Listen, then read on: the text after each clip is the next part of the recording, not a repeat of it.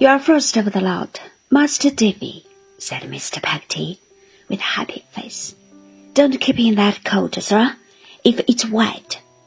Thank you, Mr. Peggotty, said I, giving him my outer coat to hang up. It's quite dry. So it is, said Mr. Peggotty, feeling my shoulders. As a tip, sit you down, sir. It ain't of no use saying welcome to you, but you are welcome, kind and hearty. Thank you, Mr. Peggotty. I'm sure of that. Well, Peggotty, said I, giving her a kiss. And how are you, old woman?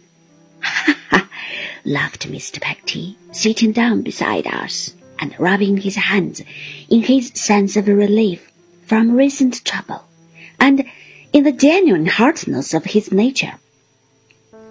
There's not a woman in the world, sir, as I tell her, that need to feel more easy in her mind than her.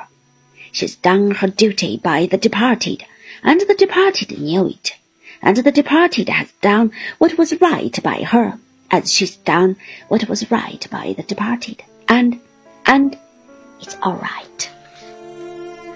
Mrs. Gummidge groaned.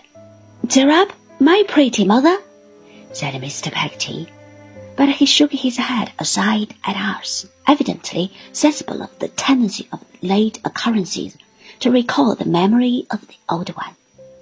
Don't be down. Cheer up of your own self, and a little bit, and see if a good deal more don't come natural. Not to me, Daniel, returned Mrs. Gummidge. No thing's natural to me but to be lone and lorn. No, no, said Mr. Peggotty, soothing her sorrows. Yes, yes, Daniel, said Mrs. Gummidge. I ain't a person to live with them as has had money left. Things go too country with me. I had better be a riddance. Why, how should I ever spend it without you? said Mr. Peggotty, with an air of serious remonstrance. What are you talking on? Don't I want you more now than ever I did? I knew I was never wanted before, cried Mrs. Gummidge, with a pitiable whimper. And now I'm told so. How could I expect to be wanted, being so lone and lorn and so contrary?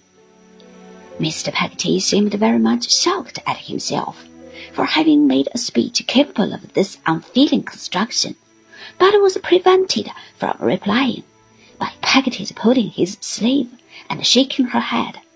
After looking at Mrs. Gummidge for some moments in sore distress of mind, he glanced at the Dutch clock, rose, snuffed the candle, and put it in the window.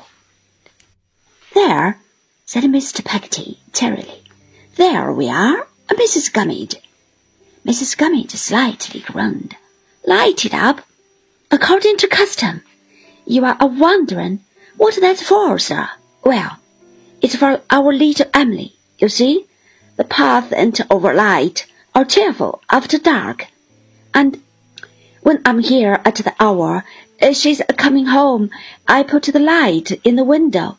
Uh, that you see, said Mr. Peggotty, bending over me with great glee. Meets two objects, she says, says Emily. There's home, she says, and likewise, says Emily, my uncle's there, for if I ain't there, I never have no light showed.